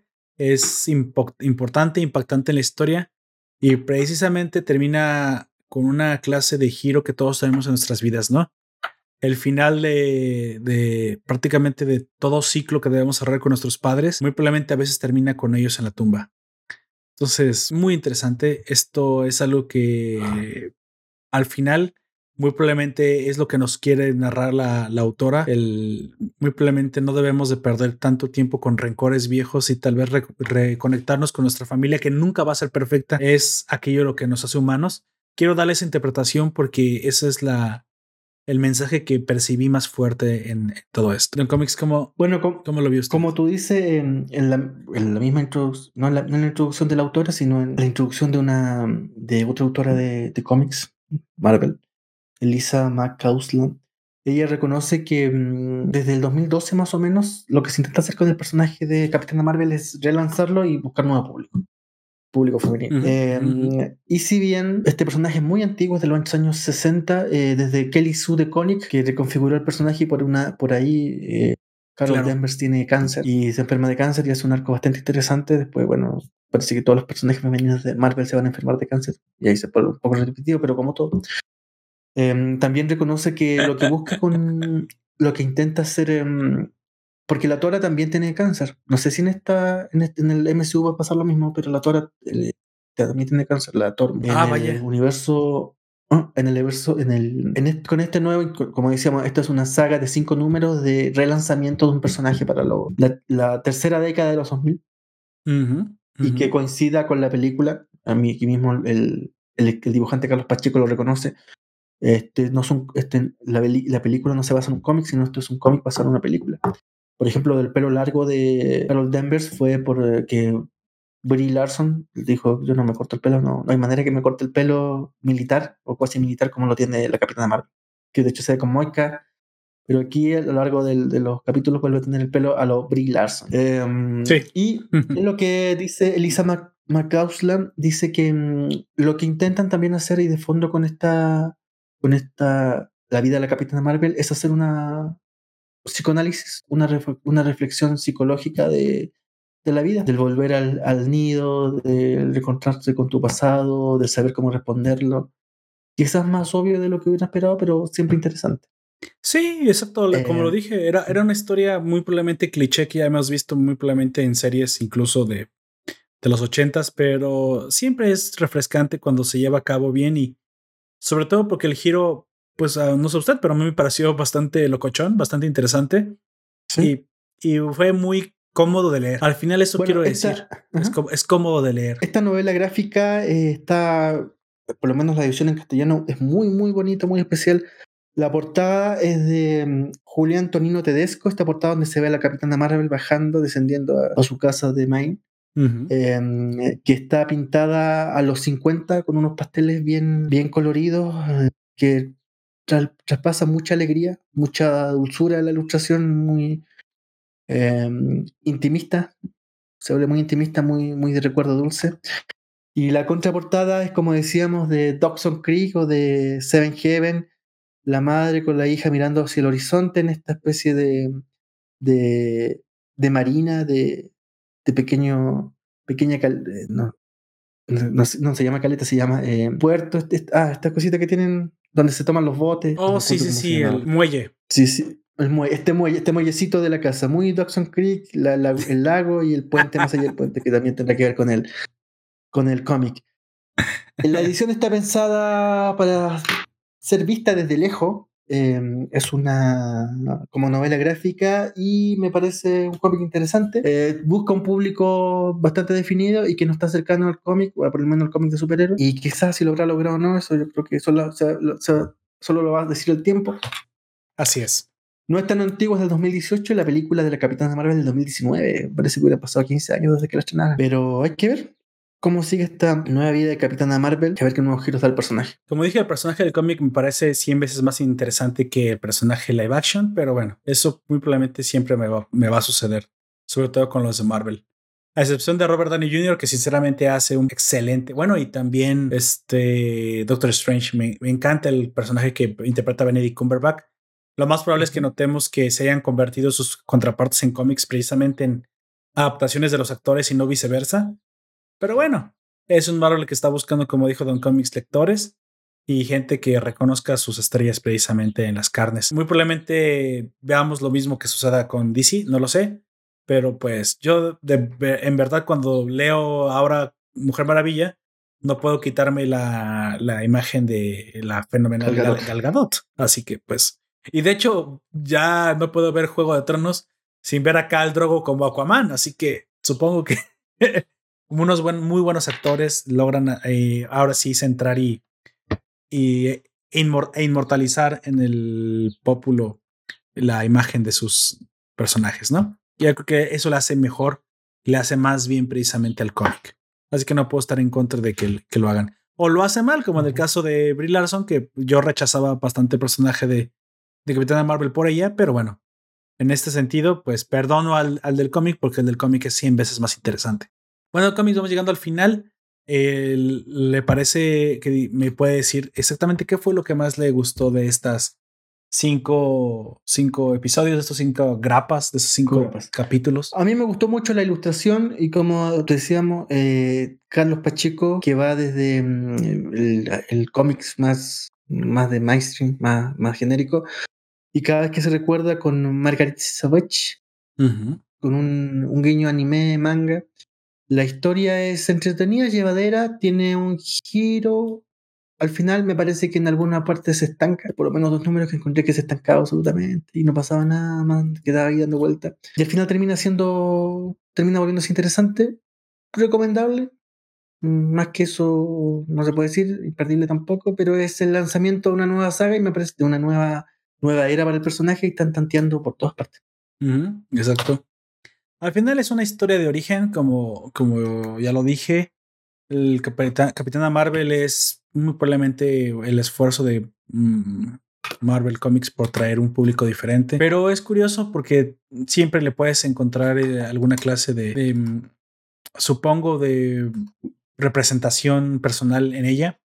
Se muestra muy humana en, este, en esta saga algo que me gustó, algo que me interesó, porque fuera del personaje imbatible y megapoderoso que ahora quieren crear como para la nueva era femenina, es un personaje que todo lo contrario te deja ver sus peores momentos, supongo, sus peores fantasmas y su, aunque es fuerte por fuera, te dejan ver que es bastante endeble y emocionalmente es, necesitada de amor, algo que siempre, siempre va a ser así. El, normalmente las mujeres siempre tienen otra clase de, deuda emocional que cubrir con la familia. Los, hombres los pasa de forma diferente. De alguna u otra forma, los eh, Joseph ha, llegado ya a perdonar a su padre, aunque Carol tiene una clase de, deuda más, más difícil que saldar. Eh, es de alguna, de alguna forma el psicoanálisis también la retrospectiva del millennial de hoy, pero de cierta forma eh, la vuelta al origen, la vuelta a la casa siempre es una historia que se, que se recibe con nostalgia, ¿no? Y bueno, eso también fue lo que me ganó. Me gastó muy, me ganó mucho lo nostálgica que es la historia. Y bueno, creo que la se disfruta mucho más a partir de cierta edad también. Así que, pues bueno, esto es lo que puedo decir. Capitana Marvel, de hecho, una historia para leer. Carol Denver tenía un póster de Bangles en su habitación. Sí, sí, es cierto, sí, es cierto. Una banda que nadie se acuerda ya a esta altura de quién era Bangles. Sí, es cierto. O sea, bueno, ahí ustedes ya lo, ya lo verán, se darán cuenta de, dependiendo qué clase de público seas, qué es, cuál es el guiño que recibes. Mucho mejor construido que su contraparte live action, eso sí se los prometo.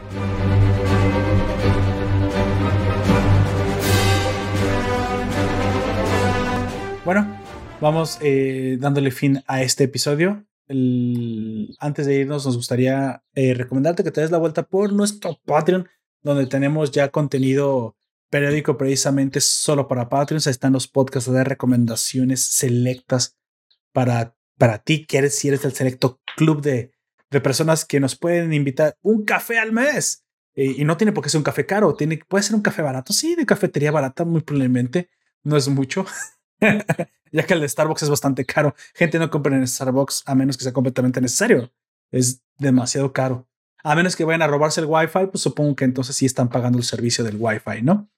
También me gustaría agradecer a todos los que hacen posible este podcast, a Comics aquí presente y a los que nos estuvieron acompañando en el directo, a Len Marcells y a Job Juan José, que también lo tuvimos por ahí conectado. Y pues bueno, también a todos los ciudadanos que comparten nuestro contenido en el grupo de Facebook llamado Nación Poperto Forum y a los colaboradores que lo moderan. Te invito también a conocer a los amigos de la Nación, unos chicos de enorme talento y gran contenido, estamos unidos a la comunidad de Encore. Los pueden encontrar en sus redes sociales como hashtag Encore. Ahí van a ver muchos podcasts también de otros creadores que, que tienen muy buen contenido. También te recomiendo que te suscribas a las notificaciones de nuestra página web para que no te pierdas ningún solo podcast, ya sea que estés en el explorador de tu celular o el explorador de la computadora, o si no, ya en su debido eh, defecto a cualquiera de nuestras redes sociales, donde siempre te estaremos avisando cuando publicamos y cuándo vamos a comenzar nuevos, nuevos directos, ¿no? Para que no te pierdas absolutamente ninguno. Todo eso, como siempre, pues en los vínculos de la descripción, ahí lo vas a encontrar todo. Por último, quisiera avisar que precisamente se unió un nuevo Patreon a nuestra, a nuestra cuenta. Eh, por ahí, Juanjo José ya es parte del club selecto, así que le pueden ir a preguntar a él si por ahí lo encuentran en los, en los directos, qué tal, qué tal está el contenido de ahí. Yo les garantizo que los va a dejar satisfechos. Pues bueno, eh, al final lo más importante para mí es que tú me digas tu opinión, que tú me dejes qué es lo que tú piensas de este tipo de historias. Si a ti también te causa nostalgia la vuelta al hogar, si crees que también, así como Carol Danvers y muchos de nosotros, tienes alguna clase de deuda familiar que saldar, si bien hay veces que, bueno, la familia llega a ser un poco tormentosa y, en algún momento no es perfecta, pues sigue siendo la familia, ¿no? Como dije, en algún momento eh, lo que lleguemos, nuestra relación, la que tengamos con ella, llega en un momento a ser más de entendimiento. Yo siempre creo que todo evoluciona precisamente a ser, a ser mejor. No siempre fue perfecta para muchos de nosotros, no siempre ha sido la mejor de las experiencias, pero al fin y al cabo es la gente que te ama, ¿no? Es la gente que tienes cerca. Así que también me encantaría que nos dejaras tu opinión acerca de eso. Don Comics, últimas palabras. Eh, ha sido un gusto compartir este, esta otra tarde de sábado contigo y con todos quienes nos quieren escuchar, más allá del tiempo y el espacio. Mi nombre es Comics Aquí ahora, tengo un canal de YouTube donde hacemos reseñas de cómics, libros y algo más. Como siempre, un gusto y esperamos estén por aquí la próxima semana. Pues bueno, nos despedimos de ustedes. Yo fui Lord Poperto, me acompañó Don Comics y eso fue todo por ahora. Por último, te recuerdo que nos puedes escuchar en Evox, iTunes, Google Podcast, YouTube, la página web y Spotify. Hasta la próxima.